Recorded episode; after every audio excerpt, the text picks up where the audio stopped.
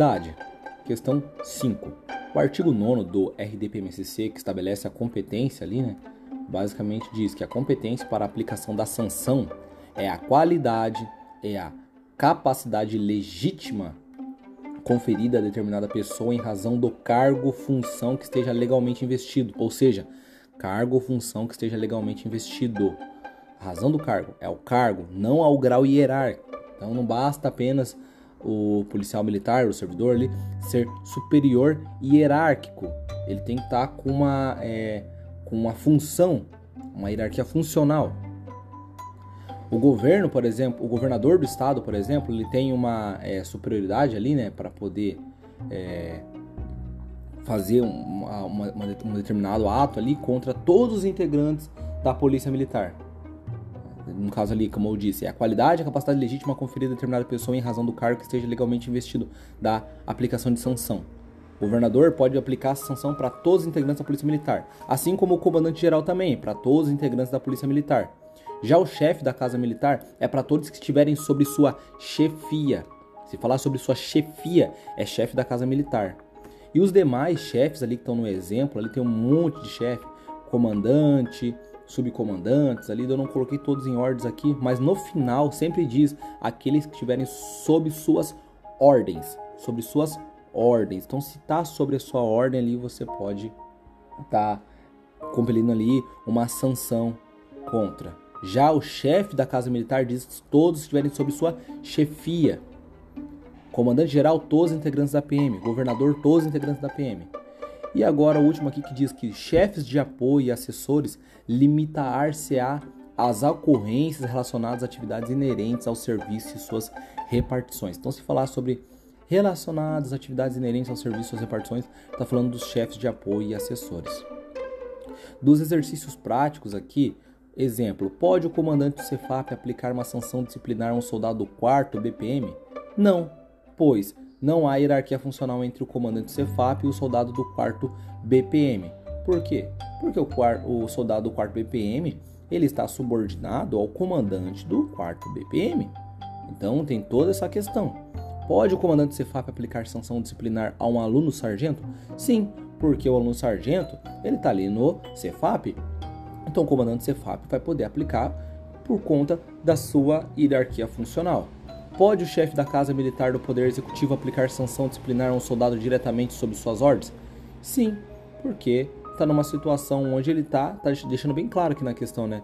É um soldado que está diretamente sob suas ordens. Agora, pode o diretor da Diretoria de Saúde e Promoção Social, DSPS, aplicar uma sanção disciplinar a um subtenente que trabalha no DEFID? Eu fiquei meio na dúvida nessa, mas está dizendo que sim. Eu acredito que pode por ele ser diretor, ele deve ter alguma correlação da DSPS com a DEFID. Não sei dizer, sendo sincero. Mas está dizendo que sim aqui no material. O limite mínimo aqui né, é basicamente um comandante de pelotão destacado. Então o limite mínimo para aplicar uma sanção ali é um comandante de pelotão destacado. Exemplo, o comandante do PPT, que tem sede junto a um batalhão ou uma CIA, não pode aplicar as prescrições do RDPMSC Contudo, o comandante de pelotão, localizado em cidade diversa, numa sede destacada da companhia ou batalhão, poderá aplicar as prescrições do RDPMCC.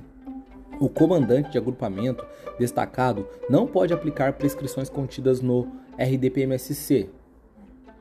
Nesse caso, ele encaminharia os fatos ao comandante do pelotão destacado ou comandante de companhia ao qual o grupamento é subordinado. Então, se falar em comandante de grupamento, né, não pode. O grupamento é muito pequeno, né? Aí, a partir do momento que sobe ali pro comandante de pelotão, pelo menos, aí sim pode estar tá aplicando. Ou, né, de, é, de companhia.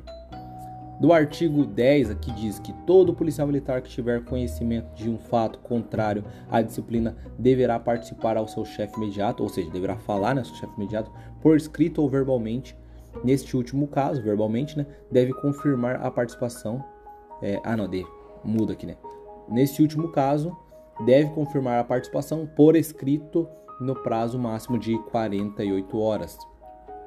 Do policial militar é obrigado a comunicar à autoridade competente a prática do ato infracional desde que tenha cometido, quer dizer, desde que tenha conhecimento, desde que não seja competente para aplicar sanções disciplinares No caso ali seria uma condescendência criminosa.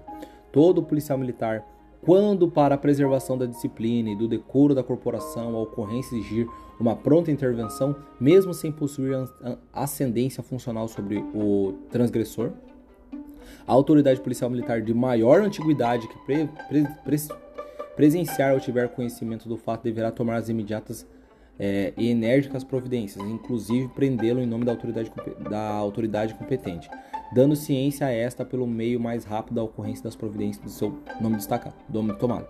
Basicamente o que eu entendi aqui é que se você tem um, um, um policial ali trabalhando numa situação e ele está cometendo ali um crime, está cometendo uma situação errada, alguma coisa, você tem que agir se você for o superior ali mesmo você não tendo essa questão da ascendência funcional sobre o transgressor, ou seja, você não tem essa é, hierarquia funcional.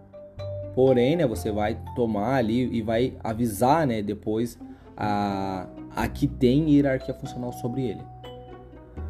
Não há mais possibilidade de aplicação de prisão disciplinar, seja em caso de flagrante delito ou não por conta das atualizações né, que o presidente colocou e tudo mais. Todo policial, nos casos de participação de ocorrências com policial militar de OPM diversa daquele a que pertence o signatário da parte, deve, direto ou indiretamente, ser notificado da solução dada no prazo máximo de oito dias úteis. Oito dias úteis. Expirando este prazo, deve o signatário da parte informar a ocorrência referida à autoridade que estiver subordinado. A autoridade a que a parte disciplinar é dirigida, deve dar solução no prazo máximo de oito dias úteis também, ouvindo sempre que possível o transgressor e se julgar necessário as pessoas envolvidas, obedecidas demais prescrições regulamentares. Na impossibilidade de solucioná-la neste prazo, o seu motivo deverá ser necessariamente publicado em boletim e neste caso, o prazo poderá ser prorrogado até 30 dias. Então, se não teve a possibilidade de ser solucionado em até 8 dias úteis, vai ter a possibilidade de ser publicado ali em boletim, né? Essa razão, esse motivo, e vai poder ser prorrogado até 30 dias. Daí não fala em úteis, só fala em 30 dias.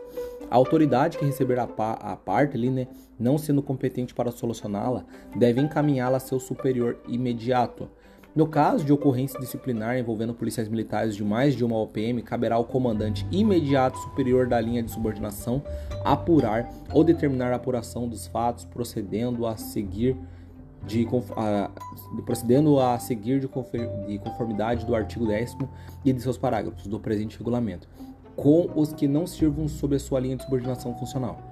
No caso de ocorrência disciplinar envolvendo os militares e policiais militares, a autoridade policial militar competente deverá tomar as medidas disciplinares referentes aos seus elementos a ela subordinados, informando o escalão superior sobre a ocorrência, as medidas tomadas e o que foi a ela apurado, dando ciência também do fato ao comandante militar interessado.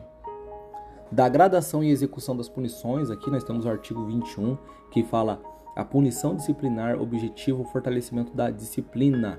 Parágrafo único, a punição deve ser vista ali, né, com um benéfico educativo ao punido e à coletividade a que ele pertence. A advertência é a forma mais branda, ela pode ser verbal, caráter particular ou ostensivo, ou seja, pode falar diretamente com ele ou pode falar em frente da, da tropa ali não deve constar das alterações do punido, devendo, entretanto, constar na sua ficha disciplinar. Vai constar na ficha disciplinar, porém isso não vai alterar as questões ali para uma possibilidade de é, é, rebaixar o comportamento e tudo mais. Da repressão agora é uma censura enérgica, publicada em boletim e que não priva o punido de liberdade, porém registra também na ficha disciplinar. Lembrar, né, que a repressão ela cai em dois anos. Já a detenção e a prisão e a prisão em separado já é um pouco mais, é, mais firme, né? Porém, hoje em dia não temos mais é, a detenção e a prisão devido àquela questão que foi publicada pelo o, Jair Bolsonaro, daquele decreto. Então, mas lembrar que a detenção e prisão ela não poderia passar de 30 dias. E em último caso, nós temos o licenciamento e exclusão a bem da disciplina, que no caso o praça sem estabilidade, ele é licenciado. No caso ele é licenciado, no caso a transgressão que afeta o sentimento do dever, a honra pessoal, o pundonor militar e o decoro, e como repressão imediata assim se torna absolutamente necessária a disciplina. Ou no comportamento mal, se verificada a impossibilidade da melhoria do comportamento, como está escrito nesse regulamento, ou se houve, é, se houver, né, sido cometido por crime militar ou houver praticado crime comum apurado em inquérito, excluídos em ambos os casos os crimes culposos. Já os crimes com estabilidade, aí é exclusão, que seria o Conselho de Justiça quem vai fazer nesse procedimento. A exclusão a bem da disciplina deve ser aplicada de ex officio ao aspirante a oficial e à praça com estabilidade assegurada de acordo com o prescrito nos estatutos dos policiais militares. Então, o aspirante a oficial, né, ele como é uma praça é, especial, ele vai responder sobre esse Conselho de Justiça aqui também. Basicamente, a questão 5 isso.